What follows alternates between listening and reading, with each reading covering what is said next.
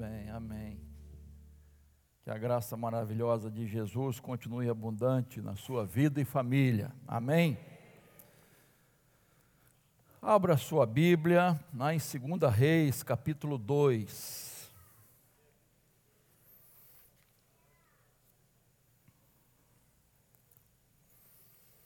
Segunda Reis, capítulo 2. Nós vamos meditar um pouquinho na palavra do Senhor.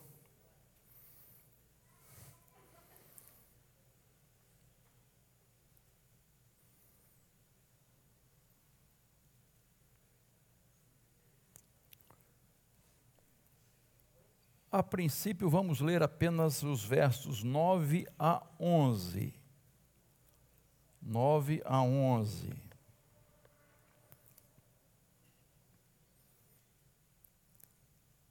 Diz assim a palavra de Deus.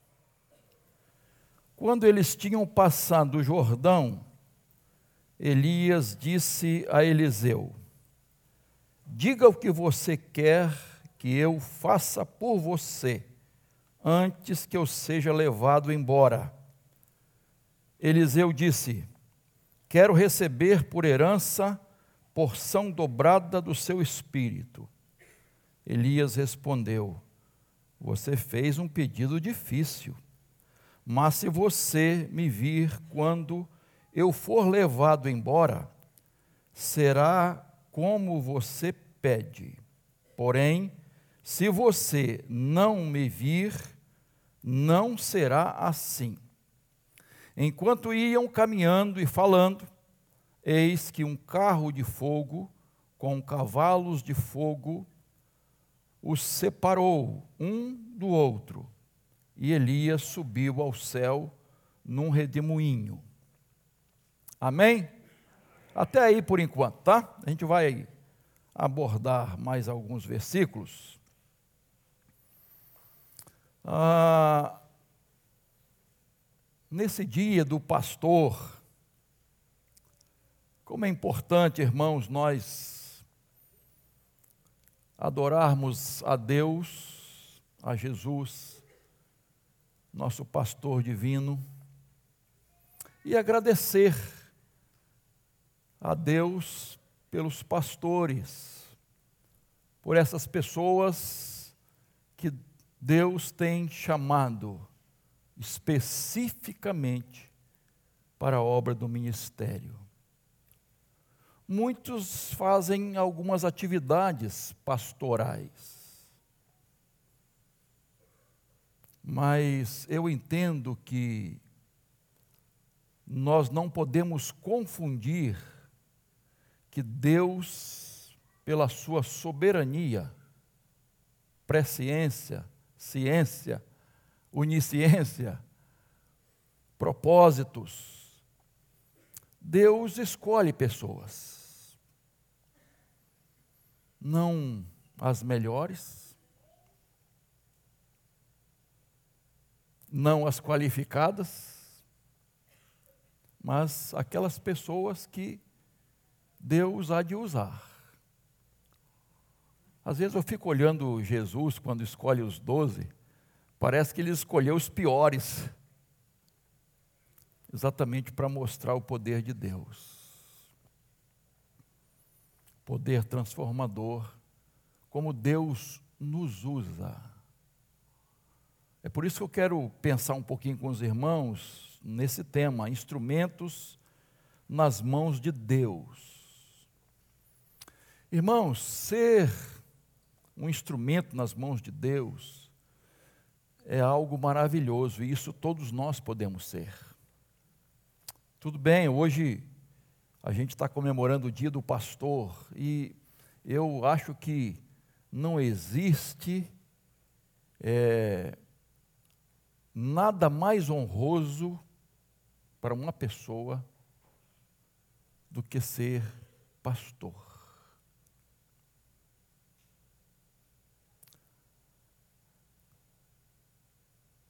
Muitos têm usado vários títulos, eu nem quero mencionar tantos que estão usando. Mas pastor define exatamente a tarefa dessas pessoas que são usadas por Deus. E quando você abre o Antigo Testamento, você vai ver que Deus é mencionado como pastor de Israel. Você vai ver como Deus conduziu o povo de Israel de maneira maravilhosa, suprindo todas as suas necessidades, guiando o povo. Deus como pastor. Jesus, o próprio Jesus, diz: Eu sou o bom pastor. Então, não, não existe título mais importante para um ser humano, para mim. Hudson Taylor disse: Meu filho se rebaixou tanto que deixou de ser pastor para ser um simples cônsul do governo inglês na Birmânia. Deixou de ser pastor para ser um simples cônsul. Então, é, é isso que eu entendo, irmãos, que é, é algo muito honroso e a gente tem que agradecer muito a Deus e pedir a misericórdia de Deus, e a gente pede as orações do povo de Deus para desempenhar essa missão que Deus entregou a cada um de nós. Elias e Eliseu, irmãos, há vários livros sobre esses dois profetas, sobre a vida do profeta Elias, sobre a vida do profeta Eliseu. Há tanta coisa, há tantas lições mas eu quero tirar algumas aqui, irmãos, é, no finalzinho da vida de Elias e o iníciozinho da vida de Eliseu. E esses homens foram chamados homens de Deus. Tem coisa mais honrosa do que isso, irmãos? A sunamita diz assim: eu vejo que, esse, que ele é um santo homem de Deus. Irmãos, está difícil. Os tempos são difíceis. E o, o momento que nós estamos de, vivendo é muito difícil. E uma pessoa chegar e dizer, eu vejo, eu percebo, dá para ver que é um homem de Deus, repito, irmãos, está cada vez mais difícil. Podemos resumir a vida do profeta Elias assim: na corte de Acabe foi mensageiro de Deus em Querite, foi quebrantado por Deus. Em Sarepta, foi lapidado por Deus. No Carmelo, foi usado por Deus. Na caverna, foi restaurado por Deus. E no Jordão, ele foi. Um de cada vez. Arre. uma cola dessa, né? e exatamente nesse finalzinho que eu quero tirar algumas lições, irmãos, nesse momento da vida de Elias Eliseu, retornando um pouquinho à toa, que eu quero tirar algumas lições. Às vezes é difícil selecionar lições, porque são tantas, irmãos, para nossa inspiração, né? Mas eu selecionei algumas e, e vou passar para os irmãos. A primeira coisa que eu vejo aqui, que, irmãos, é que homens de Deus, servos de Deus, precisam fazer discípulos, seus sucessores. Se você observar, e eu vou voltar um pouquinho, é, Se for projetado aí, tudo bem, se não, preste atenção. 1 Reis 19, 16, a parte B, Deus disse a Elias: unja Eliseu como profeta em seu lugar. No versículo 19, a parte v, B, Elias passou por Eliseu e lançou o seu manto sobre ele. E no 21, ainda no 1 Reis 19, a parte B, então Elias se levantou, seguiu, é, Eliseu se levantou, seguiu Elias e o servia. Então aqui a gente vê que o profeta Elias, ele está preparando o seu sucessor. Ele está preparando o seu discípulo. E é muito interessante, irmãos, depois ler em casa, como Eliseu estava acompanhando Elias. Para onde ele fosse, Eliseu estava junto. Eliseu não arredava o pé de Elias. Quando ele viaja para Gilgal, para Betel, para Jericó, estava lá Eliseu. Eliseu foi né, o principal discípulo de Elias. Elias tinha mais ou menos 50 discípulos. Depois você pode ver aí a descrição disso. Né? Então, eles tinham uma chamada escola de profetas, de filhos espirituais. Pessoas que eles estavam ensinando, é? É, discipulando, instruindo. E, e, quando você pensa na vida secular, irmãos, é, é interessante que pais não é, deixam para os filhos uma herança, às vezes patrimonial e profissional, e eu acho legal isso, tá? Então, filhos que seguem os passos dos pais, né?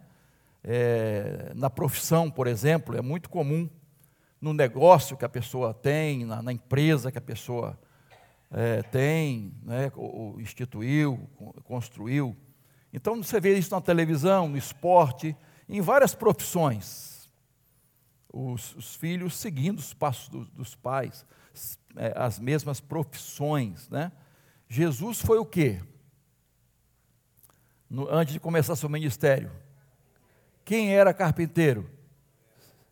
José. Então a gente vê isso, é muito comum, tá? E eu acho bacana. Lógico que, veja bem, não, não há um mandamento de Deus para os pais, dizendo assim: façam dos seus filhos que eles sejam, sigam as mesmas profissões de vocês. Não, não, não existe isso. Mas existe o seguinte: fazer dos nossos filhos filhos espirituais, seguidores de Jesus. Existe mandamento para que a gente tenha filhos espirituais, discípulos espirituais. E é impossível falar sobre isso sem mencionar Mateus 28, 19 e 20. E de fazer discípulos de todas as nações, batizando em nome do Pai, do Filho e do Espírito Santo, ensinando a observar todas as coisas que eu vos tenho mandado, e eis que estou convosco todos os dias, até discípulos. Discípulos. Então Jesus pegou doze discípulos, doze homens difíceis, às vezes até inimigos,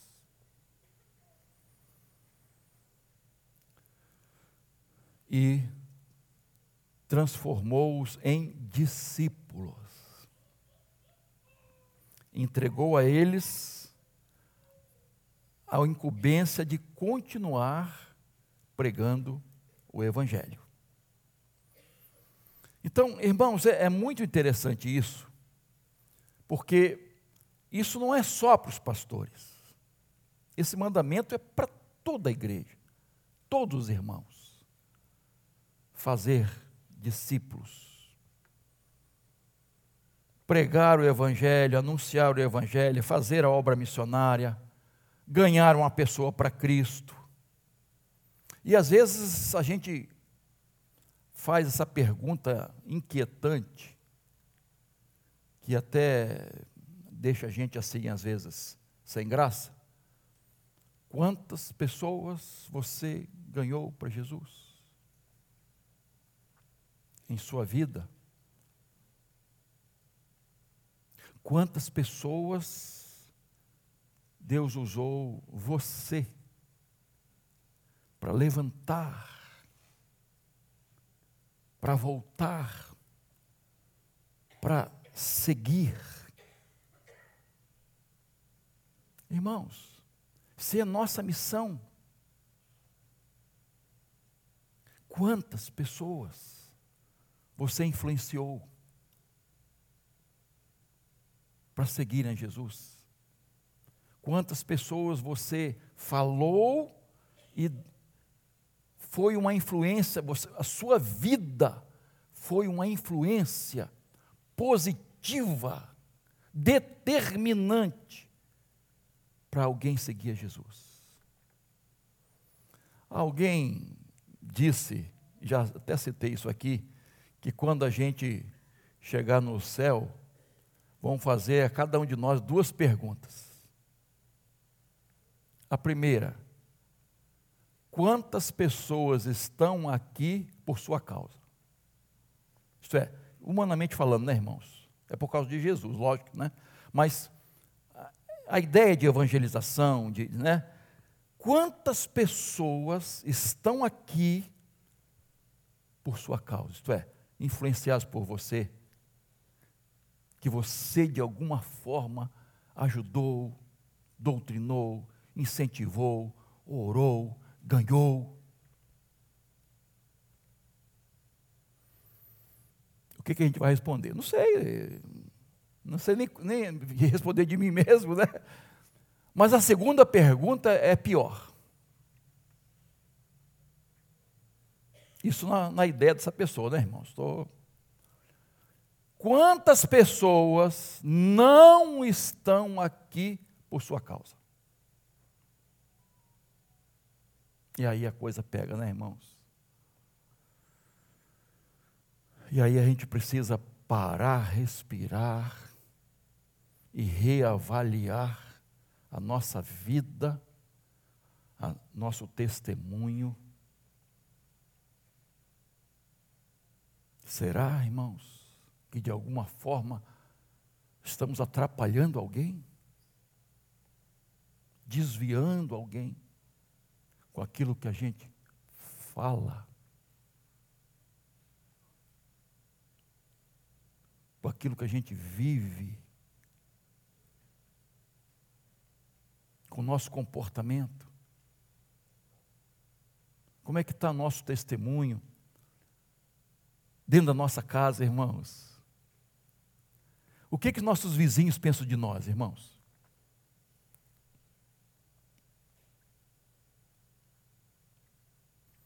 Irmãos, nós, assim, eu às vezes, para falar uma experiência pessoal, eu tenho muito cuidado para não para os irmãos não acharem que, né, passar uma imagem de que nós somos super-homens, não somos.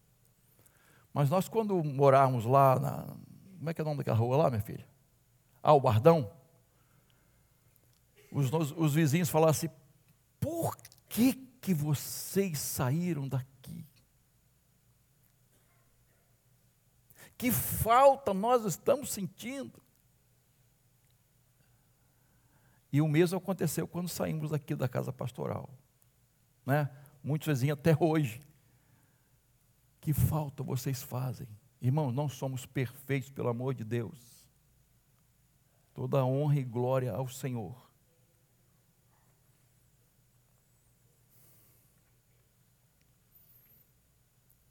O que, que eles pensam da gente?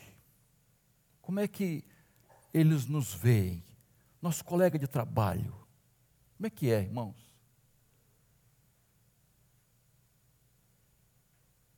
Os colegas de faculdade, de escola, de profissão.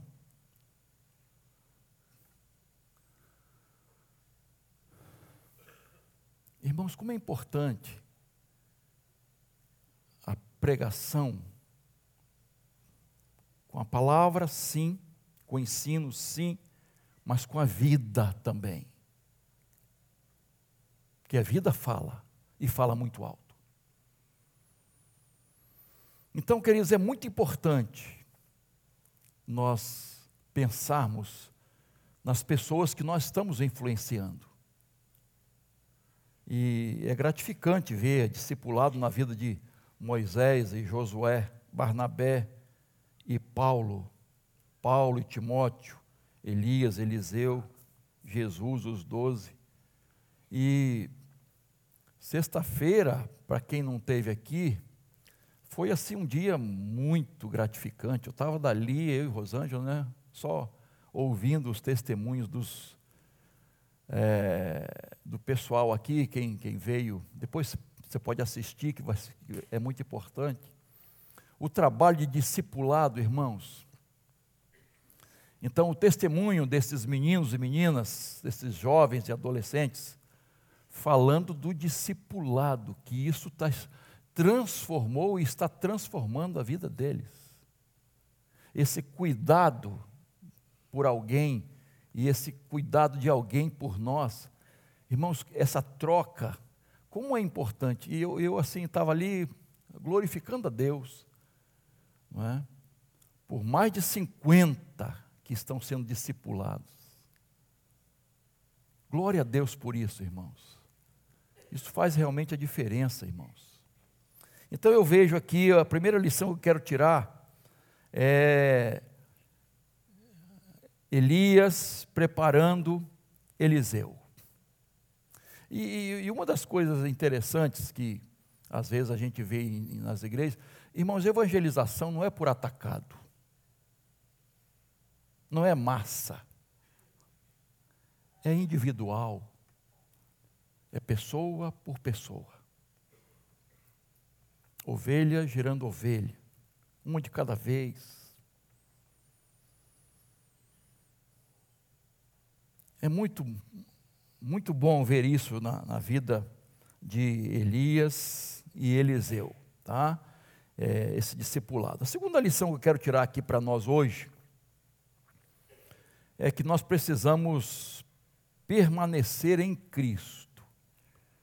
E e esse finalzinho da, da vida de Elias, de, especialmente de Elias, vai mostrar isso, né? No capítulo 2, verso 2, Elias disse a Eliseu: Fique aqui, porque o Senhor me enviou a Betel. Mas Eliseu disse: Tão certo como vive o Senhor e como você vive, não o deixarei ir sozinho. E assim foram até Betel. Capítulo 2, verso 4. Aconteceu a mesma coisa quando ele disse que ia para Jericó. E no capítulo 2, verso 6, a mesma coisa acontece quando ele fala que vai ao Jordão. Quando Elias fala que vai ao Jordão. E os versículos 9 e 10, que, que nós lemos, né, Eliseu pede uma bênção uma bênção, e, e, Eliseu, e Elias diz assim: essa, é, essa fez um pedido difícil, hein? Não é mole, não, né? Mas ela está condicionada a uma coisa: na, se você estiver comigo quando eu partir.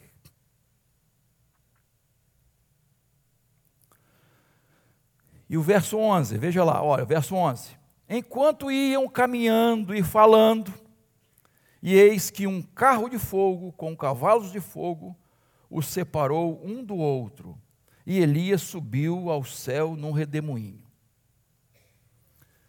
Eu fico pensando assim, por que que Elias, que estava discipulando, treinando, não é? ensinando a Eliseu, por que que ele disse, fique aqui, eu vou sozinho. E ele insiste nisso. E eu fiquei matutando isso. Por quê? E, e, a conclusão que eu cheguei, irmãos, é que Elias estava dando o que? Com uma, uma provação a Eliseu. Como se estivesse testando a perseverança dele. Tanto que ele não, não questiona depois. Ele fala, Eliseu disse: Não, eu, eu vou contigo. E ele, beleza. E insistentemente ele faz isso. Então, a, a mensagem que chegou para mim foi essa.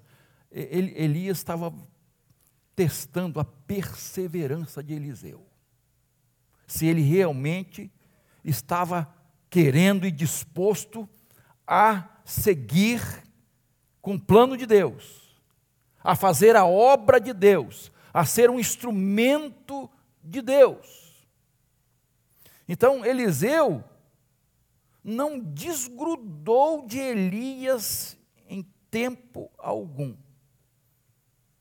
E para mim isso foi assim, foi aprovado no teste. Eu eu estava meditando, lembrei de, de, Jacó, né, com a luta com, com o anjo. O que, que ele disse? Não te deixarei enquanto. Olha só, não vou te deixar. Eu não vou te deixar. Então é Eliseu, eu não vou te deixar. Eu vou estar com você. Eu vou perseverar. Eu não vou desanimar. Porque, às vezes, irmãos, dá vontade de desanimar. Jogar tudo para o alto. Até na vida cristã. A gente começa a ouvir certas coisas, se encher de certas razões, o inimigo lança não é, pensamentos, e a gente, ah, não dá não. Irmãos, voltando assim, pensando nos pastores, vocês sabem quantos pastores deixam o ministério mensalmente aqui no Brasil? Mensalmente. 1.500 pastores. Isso é pesquisa, não é? Tirei da minha cabeça, irmãos. Saiu essa pesquisa numa revista evangélica.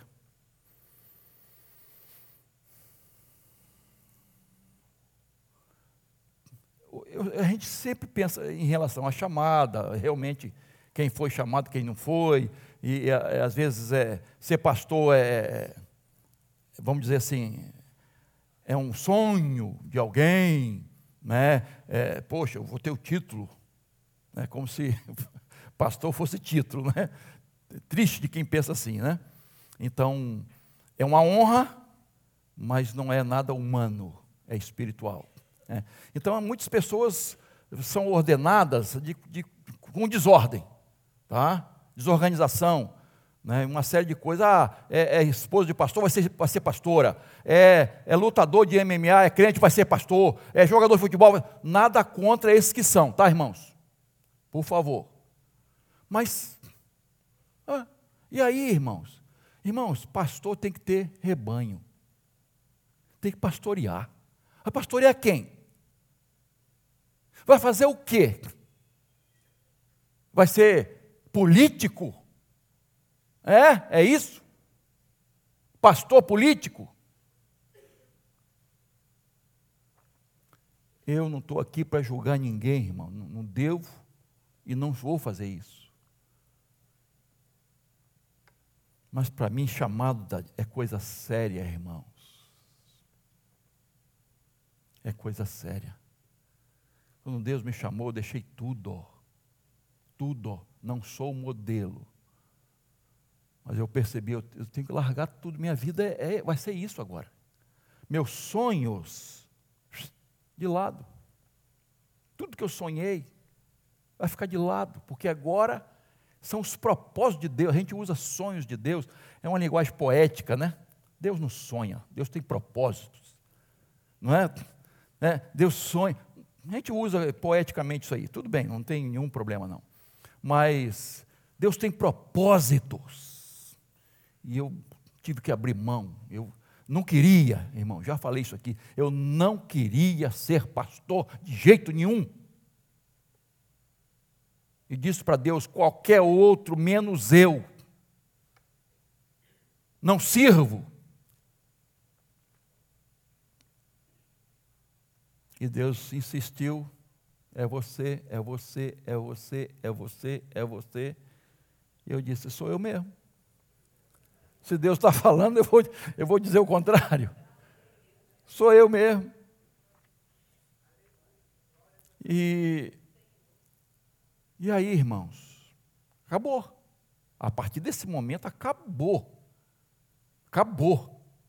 Agora é aqui. Então, é, é, é, tem gente que está brincando com chamada de Deus. Está brincando, não é, não é por aí, tá? Não é por aí, queridos. Tem que abraçar o ministério, viver o ministério, encarnar. É isso. Às vezes você vai ver outros profissionais, vamos dizer assim, né, botando como profissão, que fazem um monte de coisas e, e tem certos privilégios. Um pastor é diferente. É diferente, irmãos. E quando Deus chama, é aquilo. Você tem um preço para ser instrumento de Deus. Tem um preço, irmãos. E o preço não é barato, não. Não é barato, não. Tem que estar ali, né? Permanecer nesse propósito. E eu gosto de João 15, quando fala da, da, da vara e a videira, a videira e as varas, né? quando Jesus usa essa ilustração, é?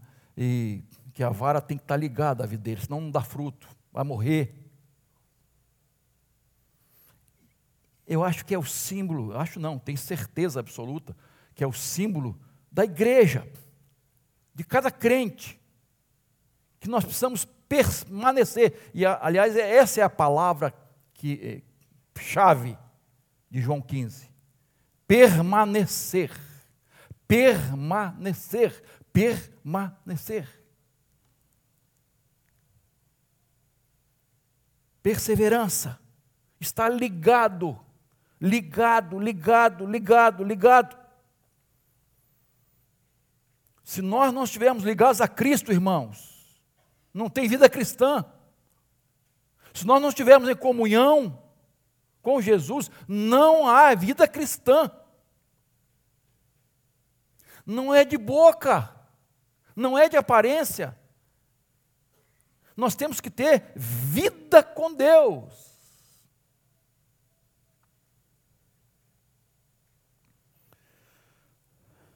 Eliseu estava ali. Ele, precisa, ele sabia que precisava estar junto com Elias para ver o seu arrebatamento, quando ele fosse levado. E o arrebatamento não acontece em Gilgal, em Betel, em Jericó, e vai acontecer lá no Jordão. Né? Enfim, e eu gosto, irmãos, por quê? Se ele ia subir num redemoinho, e tem muitas historinhas aí, até cantigas, né? Que fala que Elias subiu no quê? Hã? No carro de fogo. Não subiu em carro de fogo, né? Ele subiu no redemoinho. Já viu um redemoinho? Tufão, um negócio assim? Para que o carro de fogo e cavalos de fogo? Para quê? Separar. Eu acho isso muito interessante, irmãos. O, carro de fogo, os cavalos de fogo, separaram, vamos dizer assim, Eliseu de Elias. Porque um só ia subir e o outro ia ficar. E vem os cavalos com o carro de fogo e separa os dois. E aí, separados, vem o redemoinho e leva Eliseu, né? Ah, sim, ele, Elias, presta atenção, hein, gente? Ninguém fica pescando aí, não, hein? Então, ah, e, assim, eu gosto disso, irmãos, eles estavam tão juntos, uma vida de comunhão tão grande ali, que precisou um carro de fogo separar os dois. Ah, irmãos, eu acho que isso a gente pode, pode ver como um símbolo da igreja. Da igreja, irmãos. Quando a igreja será arrebatada. A igreja de Jesus um dia será arrebatada.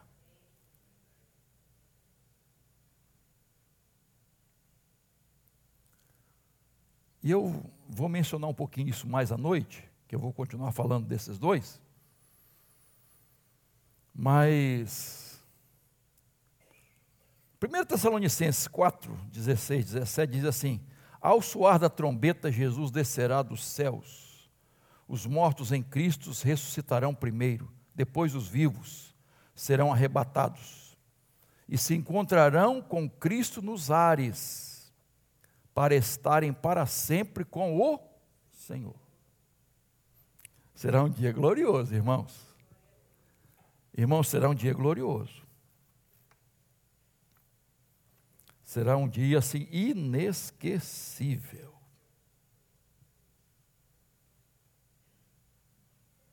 Quando será, irmãos? Nós não sabemos. Elias, Eliseu não sabiam, iam para lá, iam para cá, viajavam para lá, não sabiam onde seria, quando seria. Mas o fato é que Eliseu precisava estar caminhando com Elias, junto com ele, para ver o que ia acontecer. Irmãos, nesse dia, nós precisamos, precisaremos estar com Jesus junto a Jesus. Senão, não subiremos. E vai haver uma separação, irmãos. Irmãos, no arrebatamento vai haver uma separação. Uns serão levados e outros serão deixados. Familiares ficarão, amigos ficarão, vizinhos ficarão. irmãos ficarão.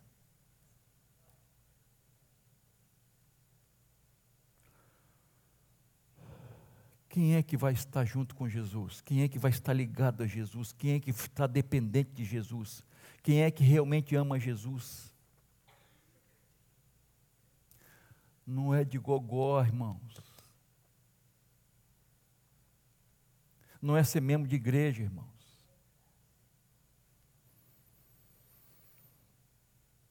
Jesus contou uma parábola em Mateus 25 sobre as dez virgens, as dez moças. E houve então um casamento, não é? aquelas, vamos dizer, as damas de honra, que participavam do cortejo, aquele negócio todo, enfim. E quando o noivo, de repente chegou, ninguém sabia a hora, o que aconteceu? cinco estavam com a lanterna ou a lamparina, né, o lampião, seja o que você achar, né, com óleo. Para, na hora, está aqui, estou pronta. Estou pronta para seguir o cortejo com a minha luz. Cinco não estavam preparadas. então não puderam seguir. E eu acho interessante, irmãos, que ah, essas cinco loucas, tem essa tradução, ou imprudentes, né? ah, ah, há uma descrição dura, irmãos, que elas querem pedir emprestado, elas querem resolver a coisa na última hora. Mas não é possível. Na hora que Jesus chegar, ninguém pode se preparar. Ninguém passa para ninguém o seu preparo. É individual. é individual.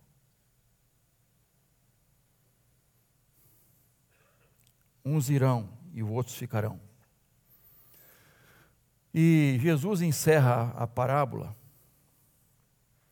é, dizendo assim: portanto, vigiem, porque vocês não sabem o dia nem a hora.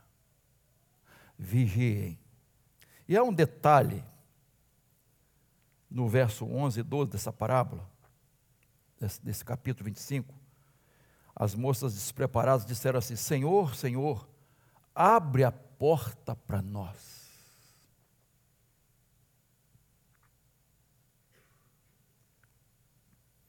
E o noivo, representando Jesus aí, diz assim: Em verdade lhes digo que não as conheço. Eu não conheço vocês.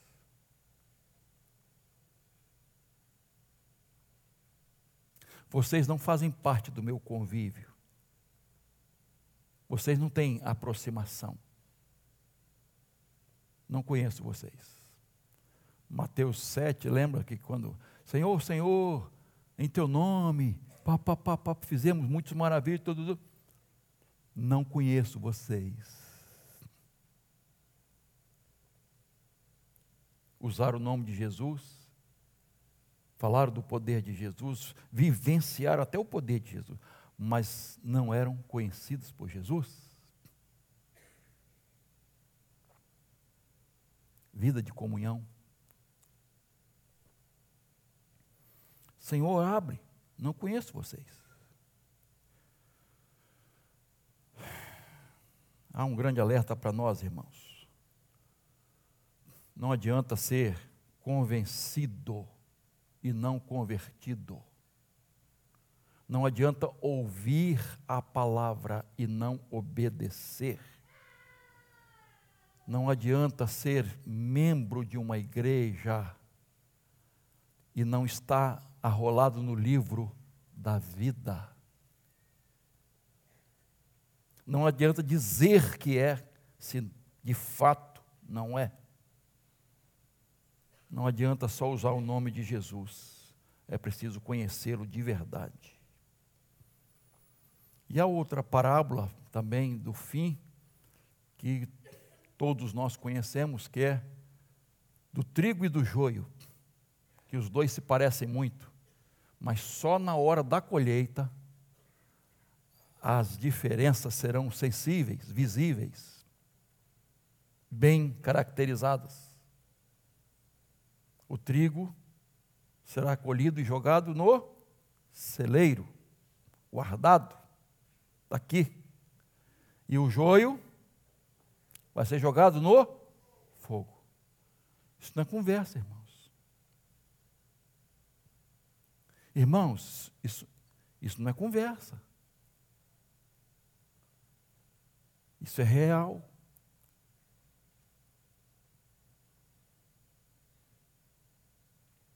Então, a lição que eu tiro aqui, ó, é de união. É vida, vida com Jesus. É caminhar com Jesus. É andar com Deus. Vida de verdade perseverança. Não é ser discípulo de verão. Lá uma vez ou outra, só no domingo. É dia a dia, unido com Cristo. E terceiro e último lugar, agora de manhã, eu quero retornar um pouquinho. Precisamos nos conformar com o não de Deus. 1 Reis 19, 4 você lembra bem, depois daquela grande vitória de, de Elias, é, com os profetas de Baal, aquele negócio todo, e ele é ameaçado por quem? Jezabel. Essa mulher terrível. Elias foge, vai para uma caverna e pede o quê? A Deus. Pede a morte. Eu quero morrer, Senhor. Eu quero morrer. Elias, a, a, gente entende que Elias teve um momento ali de, de depressão,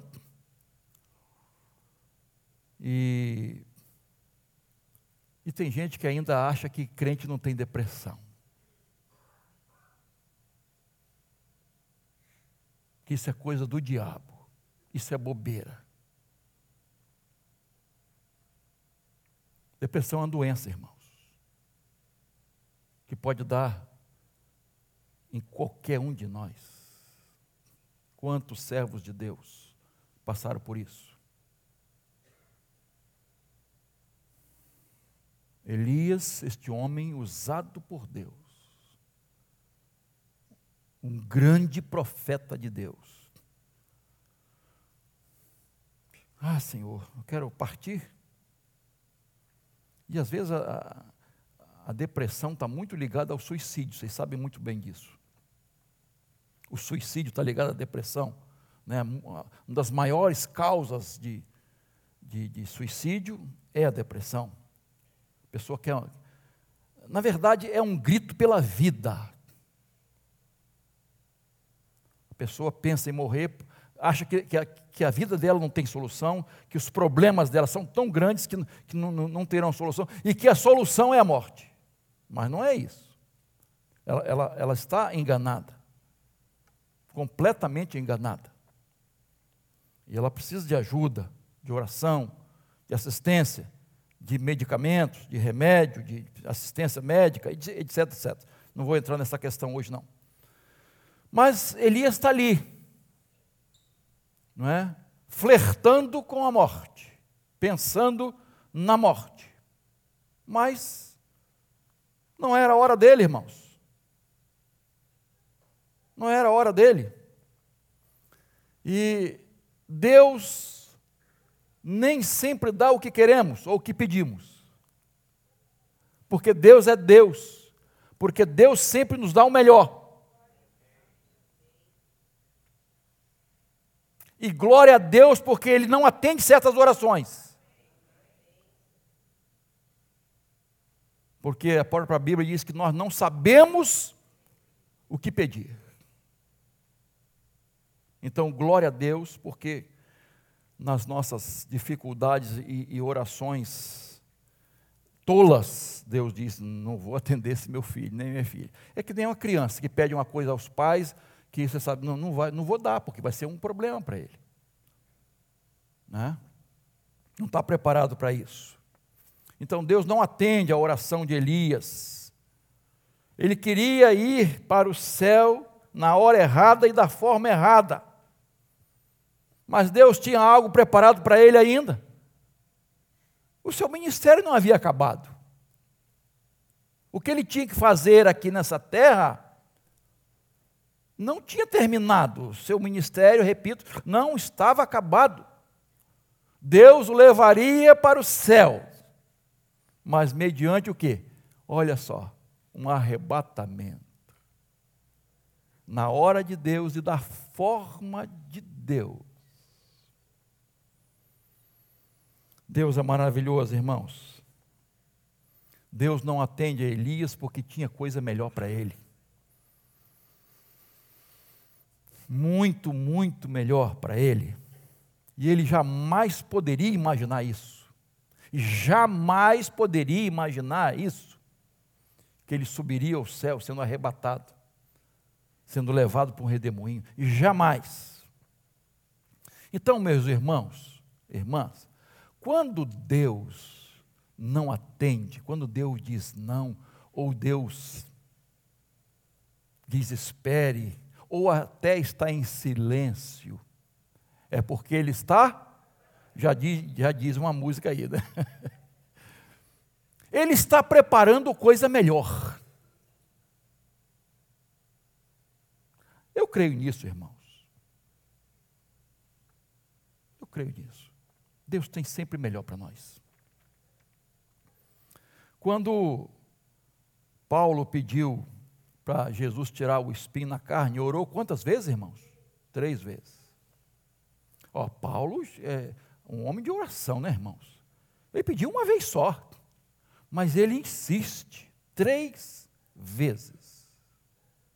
E Jesus diz: Não, porque a minha graça te basta. essa frase, irmãos, é assim, é pano para manga, isto é, a gente precisa, precisava falar pelo menos uma hora sobre isso. A minha graça te basta, porque o meu poder se aperfeiçoa na fraqueza.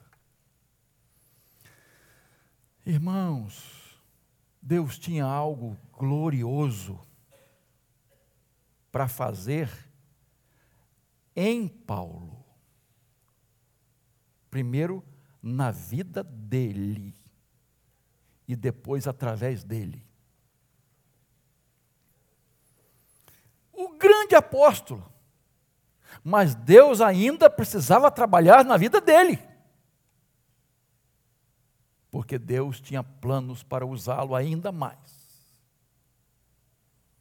mais poderosamente. Quando Jesus não, não atende o pedido urgente de duas irmãs chamadas Marta e Maria, porque o irmão estava doente, gravemente, mortalmente doente, ele não atende. Vai lá depois, já estava sepultado. Eu não disse a vocês que se vocês crerem verão a glória de Deus? Jesus não atendeu aquele pedido de cura de enfermidade. Jesus tinha algo glorioso para fazer. Depois de estar cheirando mal, o corpo se desfazendo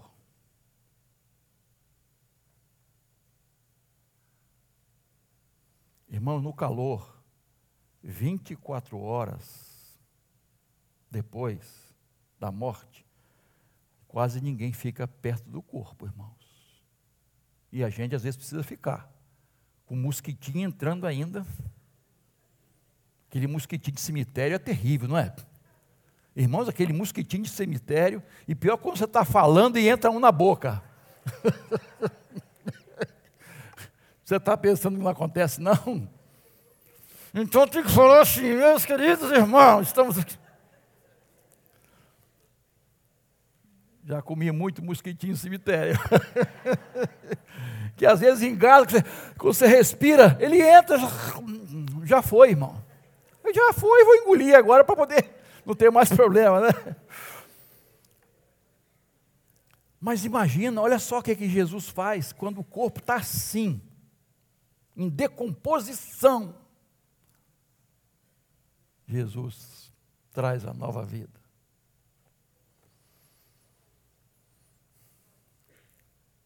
Meu irmão, minha irmã, coloca, vamos colocar isso na cabeça e no coração.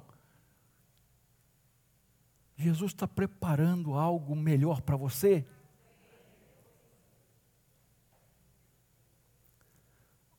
Seu sofrimento não é à toa, queridos. Nada acontece por acaso, suas lutas. Jesus está preparando mais algo que será bênção, uma bênção muito grandiosa, na hora certa, no momento certo. Então não desanime, não perca as esperanças, não perca a sua fé. Continue perseverando. Porque Deus é Deus, é o seu Deus, é o Senhor da sua vida, é o pastor da sua vida. É Ele que cuida de você, é Ele que supre suas necessidades, da sua família. É Ele que não vai deixar faltar nada na sua vida. Creia nele. Deposite toda a sua fé no Senhor. Então, conforme-se pela fé com o não de Deus, com a resposta. Não fique decepcionado com Deus. Tem gente que fica decepcionado. Às vezes a decepção vem por causa de uma, uma, uma visão errada de Deus, do Evangelho uma teologia errada, propagada muito difundida hoje. Às vezes a gente fica decepcionado com Deus por causa disso. Mas quando a gente pega a Bíblia e examina a palavra do Senhor, o que aconteceu com os homens e mulheres de Deus, não é muito como nós estamos pensando hoje. Hoje à noite eu vou mencionar, vou, vou só adiantar aqui, o pastor Francisco, um dos missionários que estava no Quênia. Muitos irmãos viram essa notícia. Sequestraram ele no carro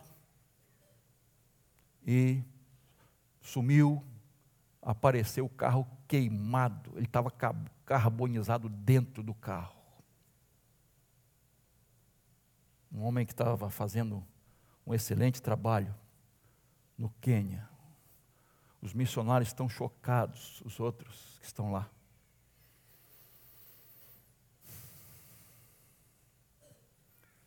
A gente tem uma visão, às vezes, muito errada, irmãos.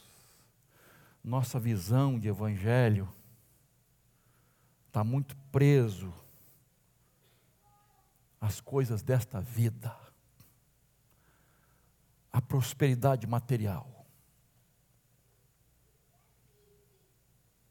Eu creio que Deus supre, que Deus abençoa, mas dentro dos seus propósitos.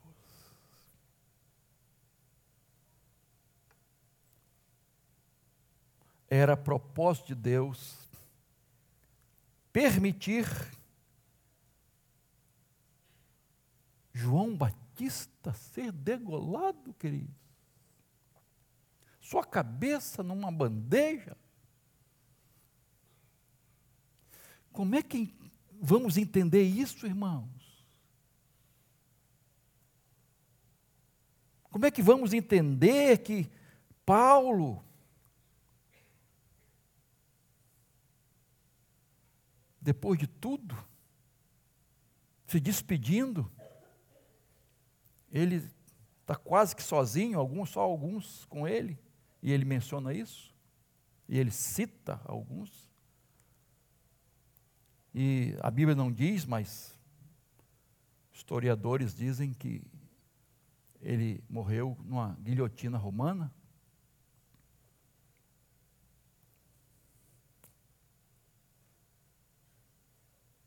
Que tragédia. Mas eu vou falar isso à noite. E nós precisamos estar preparados, irmãos. Os obreiros de Deus, as obreiras de Deus, precisam estar preparados para fazer a vontade do Senhor. A nossa glória é a glória de Deus. Não existe nada que nos realize mais do que fazer a vontade de Deus, nos submeter à vontade de Deus. Que essas três lições fiquem no nosso coração, precisamos fazer discípulos a começar dentro da nossa casa. E testemunhar, falar de Jesus, treinar outros. Precisamos permanecer em Cristo, não largar dele em momento algum, estar unidos a Ele, e precisamos crer que o não de Deus é bênção tudo que vem de Deus é bênção. Nós apenas precisamos nos ajustar à vontade dEle, ao que Ele está fazendo e vai fazer através de nós. Amém? Curva sua cabeça, por favor, diante do Senhor Todo-Poderoso.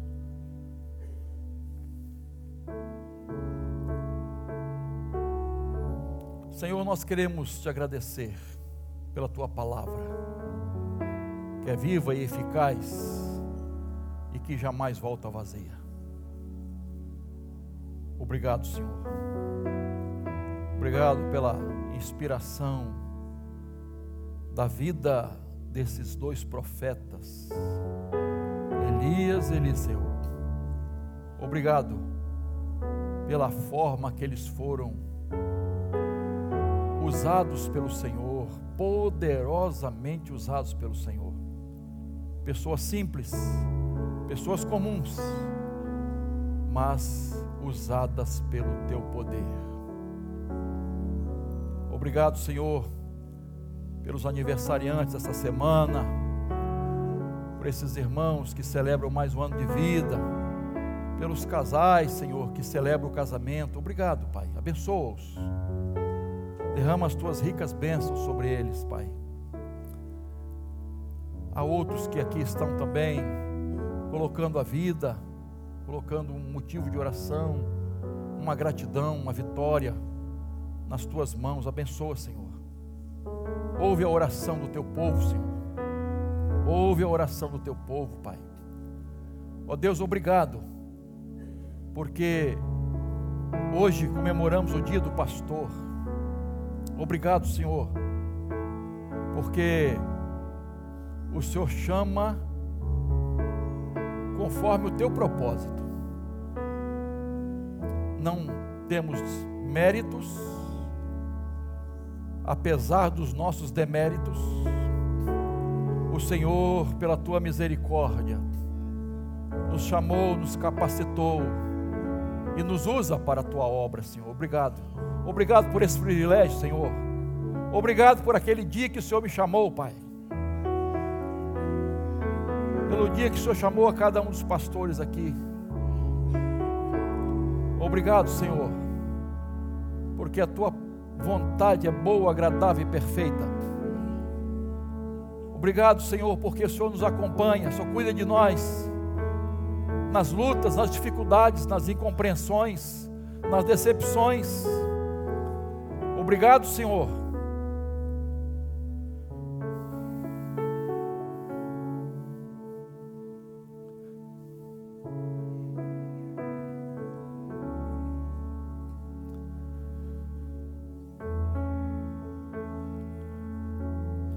Louvado seja o teu nome, Senhor.